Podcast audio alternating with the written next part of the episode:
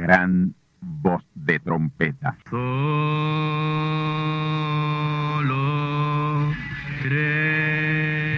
Saludos amigos y hermanos radioyentes. Están ustedes en sintonía con la audición radial Gran Voz de Trompeta, con el mensaje final de Dios al mundo, a la iglesia y a su pueblo escogido. Esta es la voz de Dios, proclamando el mensaje del Evangelio del Reino, o Evangelio eterno, a todos los que moran en la tierra, en el cumplimiento de Apocalipsis capítulo 14 y verso 6. Este es un mensaje de alerta y de apercibimiento ante los eventos proféticos del fin del mundo que ya han comenzado. No es que viene el fin del mundo, es que ya comenzó. Y en esta audición radial ustedes se mantendrán bien informados y apercibidos sobre cómo asegurar la salvación y la vida eterna, que es lo importante ante tales eventos. A continuación, ustedes escucharán no un mensaje doctrinal ni dogmático, sino la pura palabra de Dios, probada con las escrituras, la verdad como la verdad es, pues conoceréis la verdad y la verdad os libertará.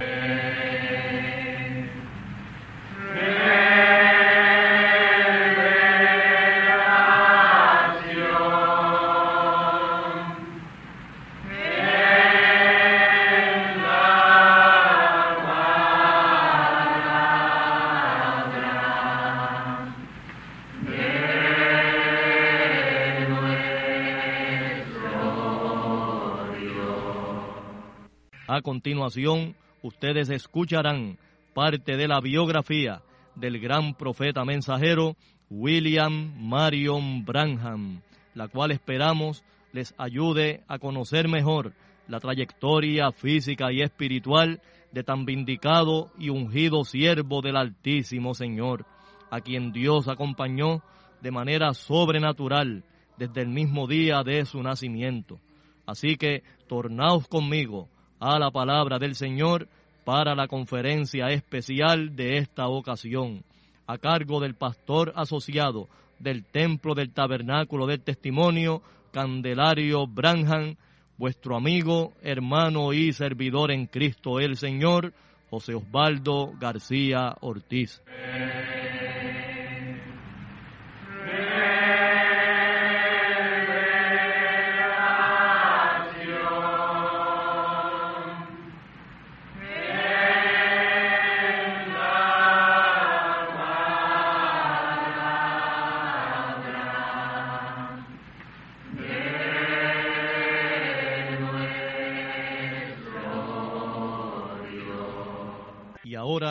La segunda parte. Escuchemos.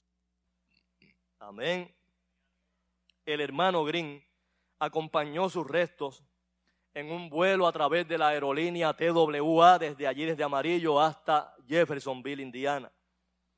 Ya Billy Paul había hecho los arreglos para que el señor Kutz, un gran amigo, un íntimo amigo del profeta, quien era dueño de una funeraria, se hiciera cargo del velatorio, ¿verdad? De todos los servicios fúnebres de los restos del profeta. Antes de llevar el cuerpo allá al tabernáculo en Jeffersonville para exponerlo, Billy fue con el hermano Green a la funeraria para ver cómo había quedado, ¿verdad? El cuerpo de su papá antes de ser expuesto en la iglesia.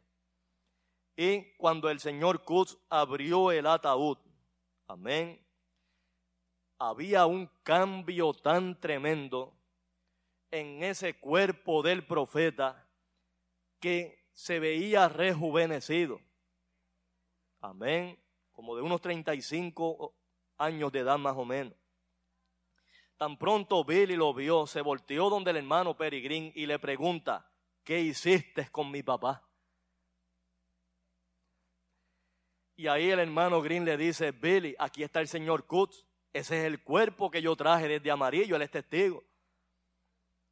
Y es que mis hermanos, se notaba el rostro del profeta rejuvenecido y como una aureola de luz que lo cubría, resplandecía.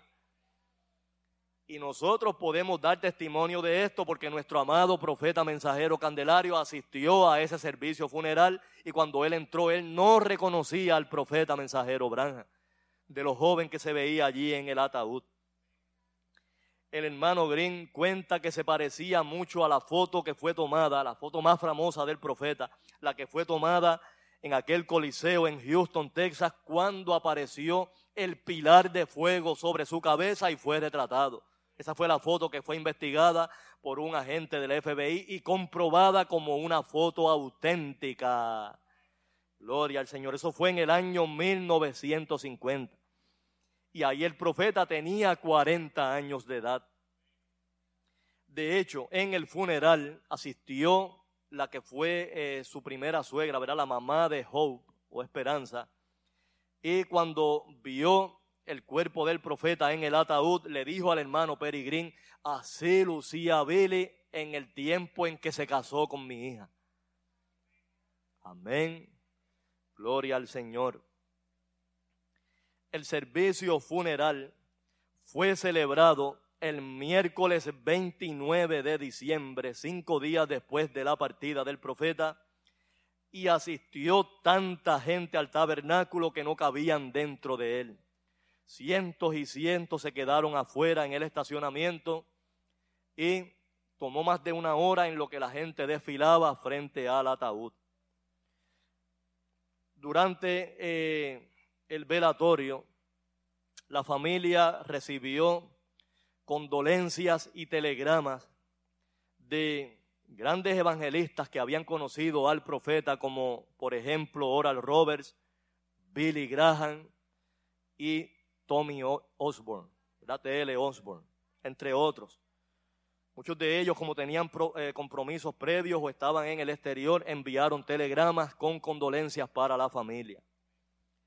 Amén.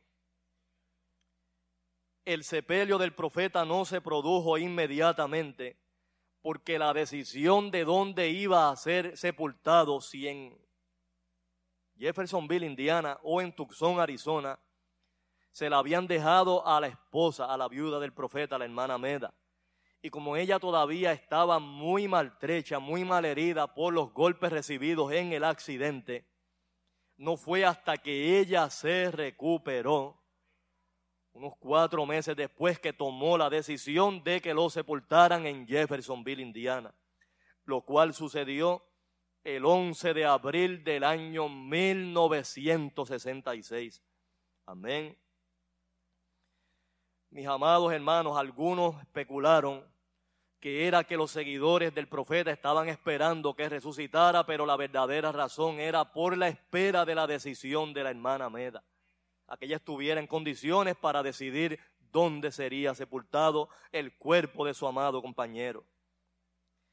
Durante el mes de enero se celebraron en Phoenix, Arizona, y por invitación de los hombres cristianos de negocio, que fue la única entidad que le mantuvo las puertas abiertas al profeta cuando los demás grupos religiosos le cerraron las puertas. Este grupo, esta fraternidad de hombres de negocio fueron los únicos que se las mantuvieron abiertas y les invitaban a sus convenciones y a invitación de ellos, ¿verdad? Por organización de ellos, celebraron cuatro servicios de recordación, servicios memoriales, honrando la vida y ministerio de este gran varón de Dios. Comenzaron el martes 25 de enero de ese año 1966 y culminaron el jueves 27 de enero. Pero el miércoles 26 de enero se, celebraron en medio de, esa, de ese servicio memorial, amén, dos importantes conferencias, una que estuvo a cargo del hijo primogénito del profeta Billy Paul y la otra a cargo, a cargo del evangelista T.L. Osborne. Amén. Esta, estos servicios fueron celebrados en el Hotel Ramada Inn en Phoenix, Arizona. Amén. Gloria al Señor. Y Billy Paul no era un hombre muy acostumbrado a hablar en público. Amén. Él era siempre muy renuente a eso. Pero por motivo de la partida del profeta y siendo él la persona de su familia más allegada a él, el que siempre le acompañó en su ministerio, en sus viajes. Amén. Y testigo ocular de las tremendas manifestaciones de Dios en la vida de este gran profeta, era el más indicado para traer una semblanza, ¿verdad?, sobre el que había sido hasta ese momento, ¿verdad?, su padre sobre la tierra. Gloria al nombre del Señor. Billy contó en detalles todo lo que había sucedido, ¿verdad? Ese día del accidente desde su salida de Tucson, Arizona. Amén. Las diversas paradas que habían hecho por el camino y todos los detalles concernientes al accidente y luego eh, la convalecencia del profeta en el hospital en Amarillo, Texas. Amén. gracias a este testimonio, ¿verdad? Y también el testimonio del hermano Peregrín, es que nosotros conocemos todos estos detalles sobre eh, el desenlace final de la gran obra y el ministerio de este varón de Dios. Y luego de ver y traer esta semblanza, ¿verdad? Este recuento de todos eventos, estos eventos ocurridos en el ministerio del profeta, trajo unas palabras al final como especie de una dedicatoria. Amén. Que él había escrito ese mismo día en la mañana y que quería compartirlo allí con los hermanos presentes y con todos los seguidores del mensaje del profeta. Él tituló estas palabras Mi papá y se las quiero narrar tal como él las contó allí en esa convención o, ¿verdad? o servicio memorial por la partida del profeta. Dice así, cito mi papá, estoy solo, tan solo por el hombre que llamé mi papá. Pareció como si todo el mundo terminara cuando yo perdí el mejor amigo que siempre tuve. Usted ahora puede preguntarme, ¿por qué estás tan triste? Pero por favor recuerde, Él era mi papá. Mi papá no está aquí conmigo en este gran día de recordación. Yo sé que él pudo haber estado, pero él eligió el camino recto y angosto. Él nunca quiso riqueza o fama, pero solo nos señaló al nombre de Jesús desearía saber por qué tenía que ser un destrozo de automóvil, pero ello hizo que la novia se hiciera un examen más íntimo. Amén. Recordemos las palabras de Isaías 53:5, molido por nuestros pecados. Amén. Él no era, sigue diciendo, él no era un hombre grande en estatura y voz. Pero si alguna vez usted lo oyó predicar, usted supo que él era la elección de Dios. Su naturaleza era gentil. Él nunca trató de ofender pero esto no era así cuando gritaba contra el pecado.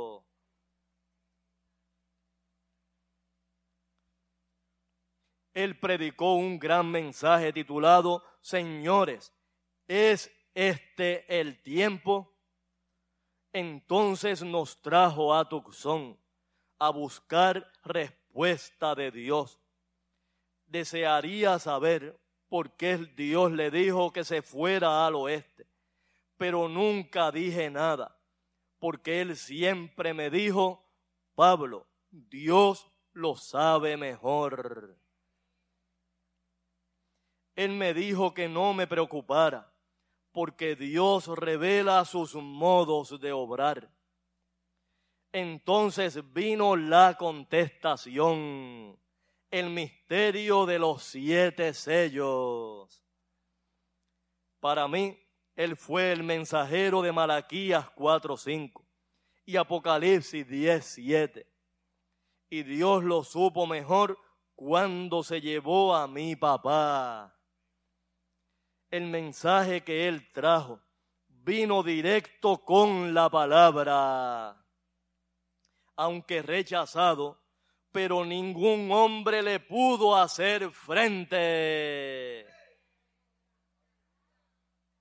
Yo amo a este profeta de esta decadente generación. Yo creo este mensaje y por su gracia con él me reuniré. Hasta ahí las palabras de su hijo Billy Paul. Oh, bendito el nombre del Señor. Mis amigos y hermanos, ese mismo día, miércoles 26 de enero, fue invitado a este servicio memorial, amén, honrando la vida y ministerio del profeta, el evangelista T.L. Osborne, para que trajera unas palabras sobre el hermano Branham a quien él había conocido personalmente y que gracias a la influencia, amén, del profeta mensajero en la vida de este varón, le ayudó a forjar su carrera en el campo misionero y evangelístico por el mundo entero. Y para los que no lo conocen, déjenme hablarle un poco de quién fue T.L. Osborne. Para cuando ustedes oigan las palabras que habló este varón en ese servicio memorial sobre el profeta mensajero Branham, ustedes aquilaten lo que él dijo. Mis amados hermanos, T.L. Osborne, cuyo nombre completo es Tommy Lee Osborne, nació el 23 de diciembre del año 1923 en un lugar llamado Pocasset en Oklahoma. Desde muy joven, ya a los 21 años de edad, fue misionero en el extranjero, viajó en ese año, a esa edad a la India y desde entonces se dedicó a dar cruzadas o campañas de evangelización y de sanidad divina por el mundo entero. Fue al Asia, fue al África, a la América Latina, donde Dios obró muchos milagros de sanidad y miles asistían a sus campañas. Tuvo reuniones de más de cien mil personas. Amén, que venían a escucharlo. Llegó a viajar a más de 70 países por el mundo.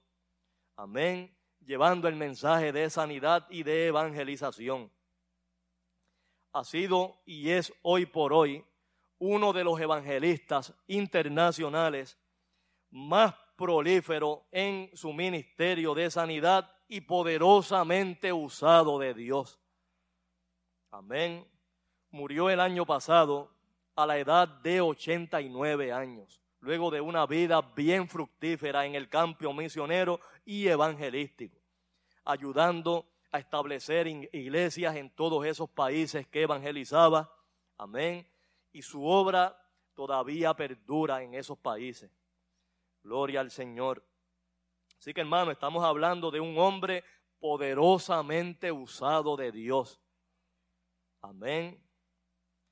Y por eso yo quiero que ustedes escuchen bien las palabras que habló este evangelista T.L. Osborne en ese servicio memorial dedicado al profeta mensajero William Marion Branham ese miércoles 26 de enero del año 1966 en el Hotel Ramada Inn en Phoenix, Arizona. Y cuando ustedes escuchen estas palabras, mediten profundamente en ellas a ver si esto es o no es una afirmación una confirmación o identificación en público de que en William Marion Branham moró plenamente el Señor Jesucristo por segunda vez.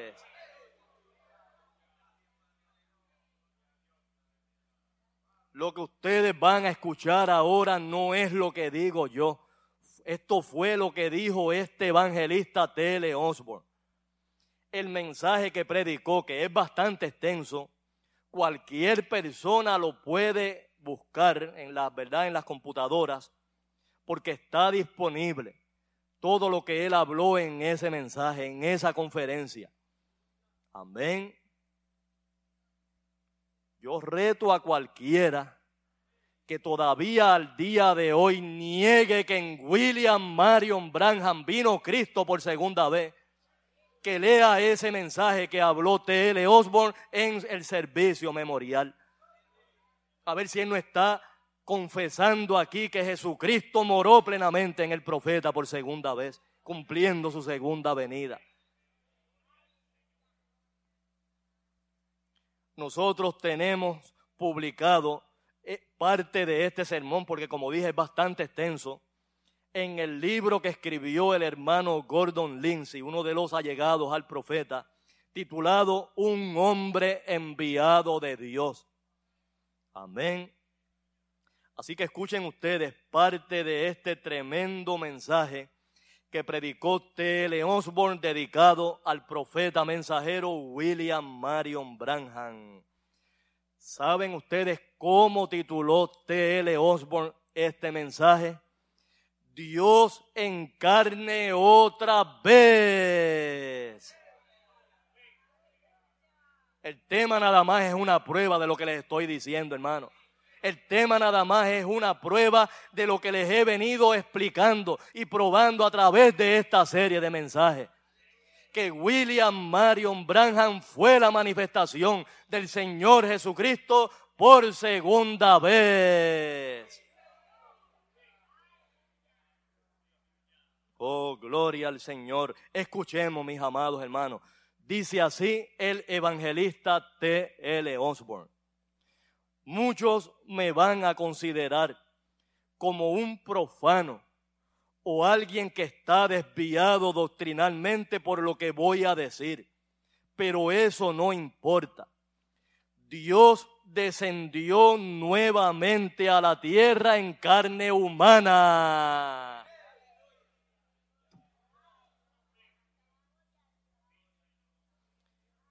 Dios en este tiempo ha querido mostrarse nuevamente a nosotros. Él queriendo traernos a la memoria cómo fue Él cuando estuvo aquí en la tierra, envió a un hombre pequeño de estatura, del campo y sin educación. Nos envió un profeta en todo el sentido de la expresión. Un hombre Jesús. Elías no fue eso. Esto es más de lo que estamos acostumbrados a ver. Moisés tampoco lo fue, debido a la diferencia en cuanto a dispensación. Él no pudo ser lo que nosotros hemos visto el hermano Branham fue mucho más que eso. Él fue un hombre enviado como señal especial a esta generación, como señal sobrenatural en una medida extraordinaria. ¿Por qué? No había sido hecho antes cuando él estuvo en la tierra y caminó por las calles de Palestina? ¿Por qué se repite de nuevo? Él quiso hacerlo para asegurar que no haya excusa.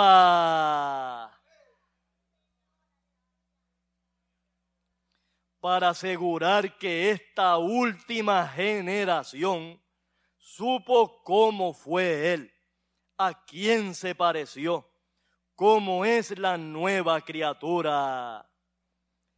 Él nos quiso recordar en el hermano Branham su imagen, su ministerio, como fue en los días de su carne. Lo envió para ser el precursor de su segunda venida. La primera noche que le oí, no oí una voz. Yo no le, conocí, no le conocía ni sabía lo que se decía de él. Tampoco sabía que Dios le había hablado. Nada de eso sabía. Nunca había estado con los ministros que creían en él, sino más bien estaba relacionado con ministros que no le creían. Pero como un rayo vinieron a mí aquellas palabras esa noche así como Juan el Bautista fue el precursor de mi primera venida, William Branham ha sido enviado como precursor de mi segunda venida. Así lo entendí yo. Yo era un predicador inexperto, no era un teólogo, no conocía bien las escrituras. ¿Por qué supe esto? No lo sé, pero lo supe. Dije gracias a Dios que Él se cruzó en mi camino y pude entender. Oigan esto, hermano. No me tomó diez noches una fue suficiente.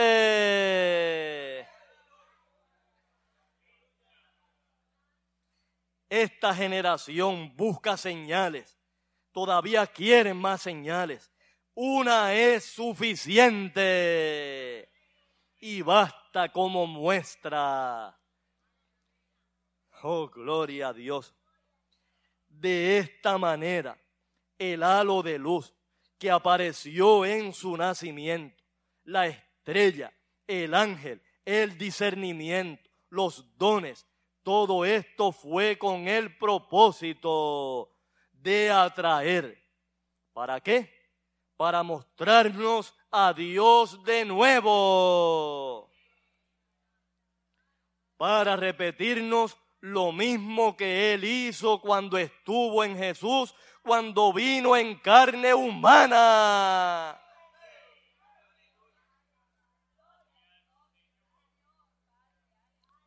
Jesús demostró la señal que hizo que les reconocieran como el verdadero Mesías que habría de venir, el Cristo, el Hijo de Dios, así también el hermano Branham.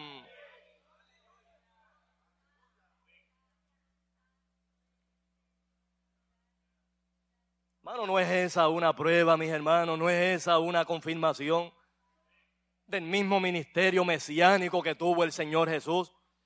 Entonces, ¿vino o no vino Cristo por segunda vez? ¿Se cumplió o no se cumplió la segunda venida en William Marion Branham?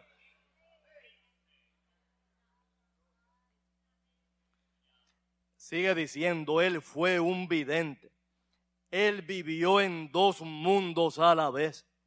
Jesús dijo, mi Padre obra y yo obro. El Hijo nada puede hacer de sí mismo, sino aquello que ve al Padre hacer. Esto también Él hace. Dios ha enviado al hermano Branham en el siglo XX y ha hecho de la misma forma Dios encarne nuevamente, cruzando nuestros caminos. Y muchos no le conocieron. Ellos tampoco le hubieran conocido si hubiesen vivido en el tiempo en que Dios cruzó sus caminos en el cuerpo que llamaron Jesús el Cristo. Y es así, mis hermanos y mis amigos, los que no creen hoy en la manifestación plena de Cristo en Branham, tampoco hubiesen creído en Jesús de Nazaret si hubiesen estado en aquel tiempo. Porque las mismas señales y aún mayores que hizo Jesús, las hizo Dios en el ministerio de este profeta.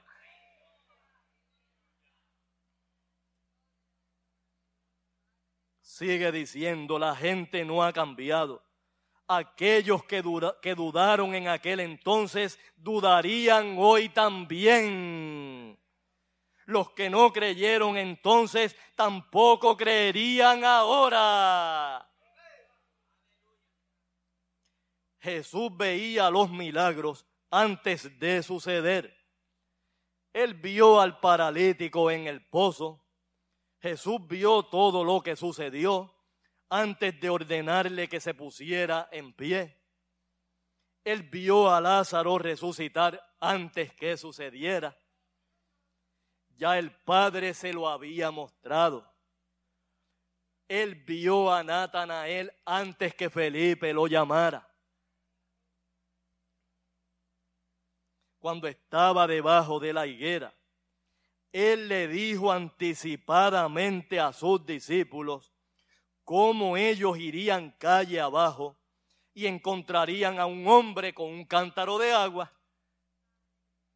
¿No fue esa la señal que que el Señor Jesús les dio a ellos, un hombre con un cántaro en la cabeza? Y eso era raro porque normalmente el agua la buscaban las mujeres. Así que esa era una señal inequívoca para que siguieran a ese hombre al lugar donde él iba a celebrar con ellos la última cena.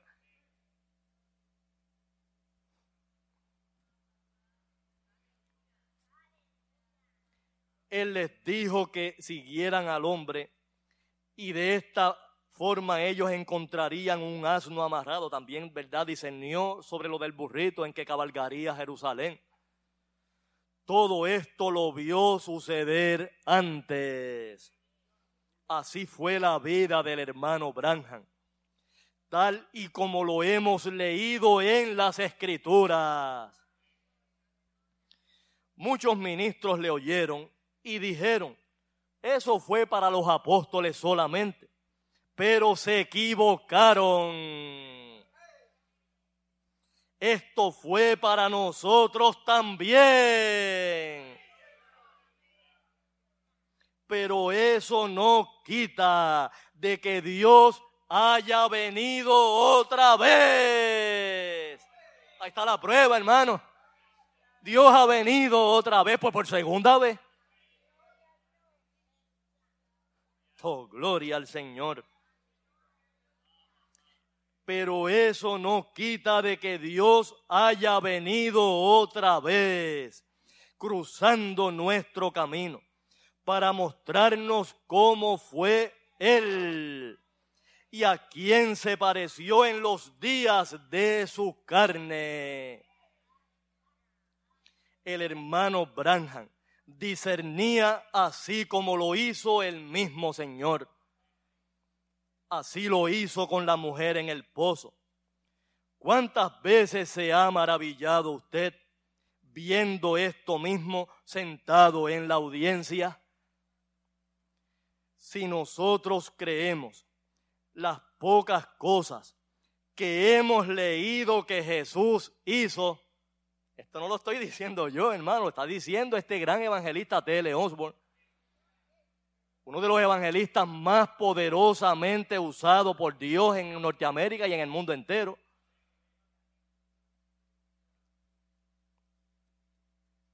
Si nosotros creemos las pocas cosas que hemos leído que Jesús hizo.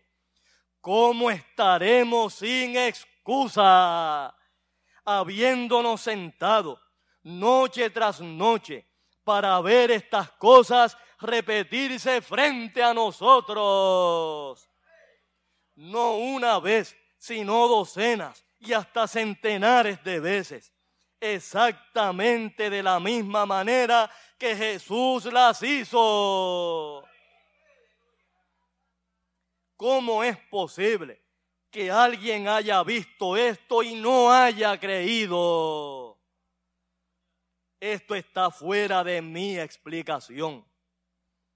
El hermano Branham conoció las enfermedades. Donde quiera que él iba, discernía las enfermedades. Nadie tenía que decirle nada fue Dios en un hombre, demostrando su sabiduría. Lo que Él es, como Él traspasa toda barrera natural y nada le es imposible. Esto no establece barreras doctrinales para mí. Simplemente me dice que lo que sucedió ayer está sucediendo hoy. Dios es inmutable. Cuando el hermano Branham visitó a Portland, Oregón, yo estaba en una convención en esa misma ciudad. Mi esposa había ido a verlo y vino y me contó todo lo que había visto. Por supuesto, yo tenía que ir a verlo y oírle. Tenía que hacerlo. Allí me senté en el tercer balcón del auditorio cívico de aquella ciudad. Este hombre, pequeño de estatura, salió con su Biblia sobre su costado, se paró frente al micrófono y predicó. Qué maravilloso fue aquel mensaje. Qué simple. Él actuaba como sabiendo de qué estaba hablando. Su manera de hablar lo identificaba como gente del campo, pero era de Dios. Dios obrando en simplicidad, mis amados hermanos. Ahí es donde Dios se esconde. Ahí donde Dios se oculta en la sencillez y en la simplicidad. Gloria a Dios. Su manera de hablar lo identificaba como gente del campo, pero era de Dios. Dios estaba en él. Eso lo sabía. Él exponía la palabra de Dios y actuaba estando seguro que ella no podía fallar. Tan buena ahora como nunca. Cuando terminó, entonces vino la fila de oración. Yo observaba y lloraba al mismo tiempo. Oí que algunos a mi lado criticaban. Nunca se me ocurrió tal cosa ellos se burlaban. Él se detuvo ante una niña y nos pidió que bajáramos nuestros rostros. Entonces le oí decir, casi sin levantar su voz, Espíritu sordo y mudo, te ordeno que salgas de esta niña en el nombre de Jesús y nunca más vuelvas a ella. Pero él dijo estas palabras como yo nunca las había oído decir. Él no hablaba como los escribas y los fariseos, sino como quien tenía autoridad. Él sabía lo que decía. Actuaba como sabiendo que él era el jefe él le había dado una orden al demonio y esperaba que la cumpliera. Él aparentemente sabía con quién estaba tratando. Aquella noche yo vi a Jesús velado en un cuerpo que llamaron William Branham lo vi en acción en aquel pequeño campesino. ¿Esperaban ustedes que esto permaneciera para siempre? ¿Acaso no hemos visto suficiente? ¿Cuánto tiempo más queríamos tener esto con nosotros? La señal ha venido y no va a repetirse otra vez profeta lo dijo que ahora no será un espectáculo público, mis hermanos. La señal ha venido y no va a repetirse otra vez. Muchos la desearán, muchos la buscarán, pero no será repetida. Esta es la generación que está supuesta a ver el retorno de Jesús a la tierra. Hago una pausa aquí, mis hermanos. Esa es la misma generación que profetizó el Señor Jesús en Mateo capítulo 24. Que fue la generación que vio el establecimiento de Israel y la declaración como una nación libre y soberana. La parábola de la higuera. Esa higuera representa a Israel. Y el Señor Jesús dijo que no pasaría esa generación sin que todo lo que él había profetizado ahí se cumpliera. Y esa generación comenzó el 14 de mayo de 1948. Y una generación dura 40 años de acuerdo a las escrituras. Así que el 14 de mayo de 1988 terminó esa última generación. Y dentro de ella tenía que venir Cristo por segunda vez. Y vino por segunda vez. Y aquí este hermano Osborne lo está confesando. Que el mismo Dios que moró en Jesús estaba morando de nuevo en el profeta William Marion Branham.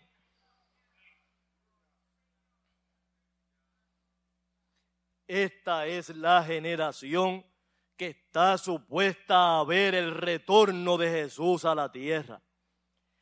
Hemos caminado por donde Dios lo hizo. Dios ha caminado por nuestro camino, por nuestras ciudades, por nuestras calles, en la forma de un hombre. Muchos le llamaron un adivinador, uno que leía las mentes, un mago. Entonces él volteándose de espalda les profetizaba de igual manera. Por tres noches hizo esto en Tulsa, Oklahoma, y yo lo vi. Pero ahora nos ha sido quitado. Hace algún tiempo el hermano Branham cruzó mi camino. Dios estaba en él mostrándose a sí mismo. Gracias a Dios que Él se cruzó en mi camino. Esta generación nos ha sido encomendada. Una generación en la cual Dios ha caminado en carne humana. En la forma de un profeta. Dios ha visitado a su pueblo porque un gran profeta se ha levantado entre nosotros. Hasta ahí la cita, palabras textuales del evangelista T. L. Osborne. Amigos y hermanos radioyentes, ante ustedes están los testimonios. Ahí están las pruebas contundentes, innegables, irrefutables de lo que Dios hizo en la vida y ministerio de este gran mensajero suyo. Si ustedes quieren creerlo o no, esa es su decisión. La decisión está en sus manos. Yo no puedo creer por ustedes. Yo sé que lo creí y lo sigo creyendo. Que William Marion Branham fue el Señor Jesucristo por segunda vez.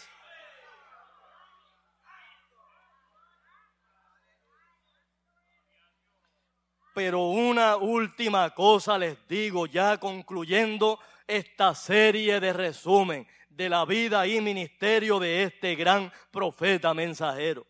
Y espero que quede grabada en sus mentes y en sus corazones y es que este mismo profeta más que vindicado profeta, más que acompañado profeta de la presencia sobrenatural de Dios, reveló que Cristo viene tres veces. Y que en su tercera venida es que Él viene a reinar sobre la tierra.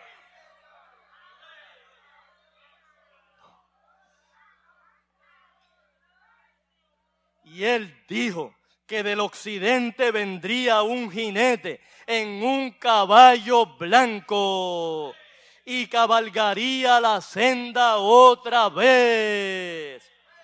En el más grande avivamiento mundial de liberación, de salvación y de sanidad que haya ocurrido en la historia del Evangelio.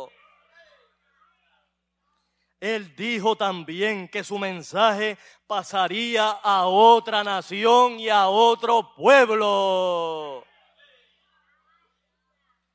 y que esa tercera etapa y el cumplimiento de la visión de la carpa sería en un idioma desconocido entre el pueblo hispano, entre los latinos. Nosotros creemos con toda la certeza y la seguridad de nuestro corazón que será aquí en Puerto Rico, aquí en Boriquén, la tierra del altísimo y valiente Señor, que se cumplirá esa tercera etapa o tercera venida de Cristo.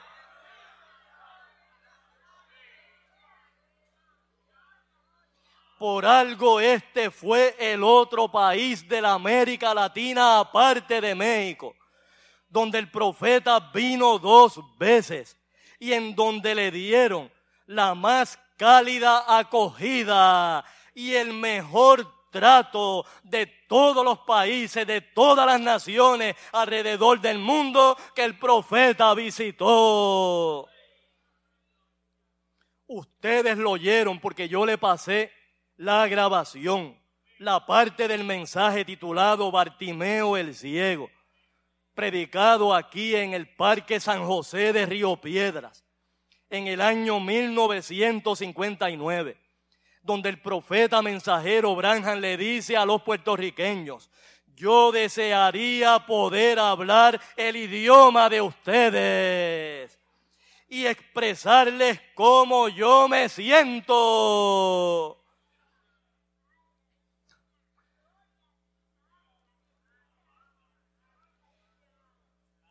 En una carta que le envió nuestro amado mensajero José Oscar Candelario al profeta mensajero Branham en el año 1965, contándole un tremendo sueño y una visión que nuestro mensajero había tenido con el profeta. Luego del profeta leerla, y nosotros sabemos esto porque el hermano Peregrín acompañaba al hermano Branham en ese viaje, cuando él recibió esta carta y personalmente le contó este testimonio al hermano Candelario, luego del profeta leer la carta conteniendo el sueño y la visión, escribió en el sobre estas palabras. Tengo que volver a Puerto Rico por tercera vez. Amigos y hermanos, si mensaje y mensajero son uno y el mismo, yo puedo afirmarles, yo puedo asegurarles en esta mañana que Branham está en Puerto Rico por tercera vez. Sí, mis amigos, sí, mis hermanos, tenemos a Branham el mensaje, tenemos a Branham la palabra, aquí en Boriquén por tercera vez. Y de aquí de Boriquén saldrá ese jinete en el caballo blanco del poder y la pureza del mensaje a cabalgar la senda otra vez. Creemos ese mensaje, creemos esa palabra y confesamos que William Marion Branham fue el Señor Jesucristo por segunda vez. Bendecidos del Altísimo y Valiente Señor. Hasta aquí el resumen de la vida y ministerio del profeta mensajero William Marion Branham. Amén.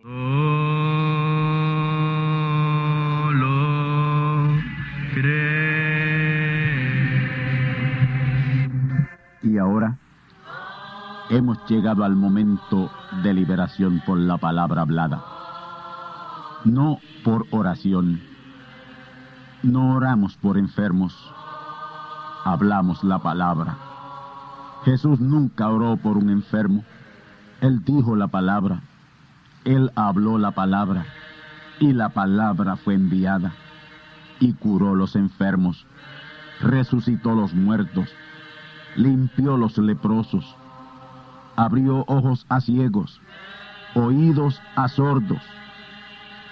Desató lenguas a mudos. Y la buena noticia hoy es que él es el mismo, antier, ayer y hoy. Lo que Él hizo antier y ayer por otros, lo puede hacer hoy por ti. Tened la fe de Dios. Al que cree, todo es posible. Cree solamente y te será hecho enfermedad maligna, enfermedades producidas por demonios, virus, bacterias y gérmenes, os echo fuera y os maldigo con maldición de muerte.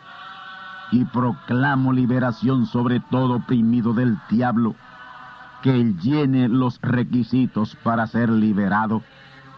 Enfermedad te declaro fuera de existencia y pido la sanidad de los enfermos y la liberación de los oprimidos. En el nombre del Hijo de Abraham, el Todopoderoso Señor. Amén. Amén. La palabra ha sido dicha. La palabra ha sido hablada. Y tú estás liberado. Da gracias a Dios por tu liberación. Y ve y cuéntale a otros lo que Dios ha hecho por ti.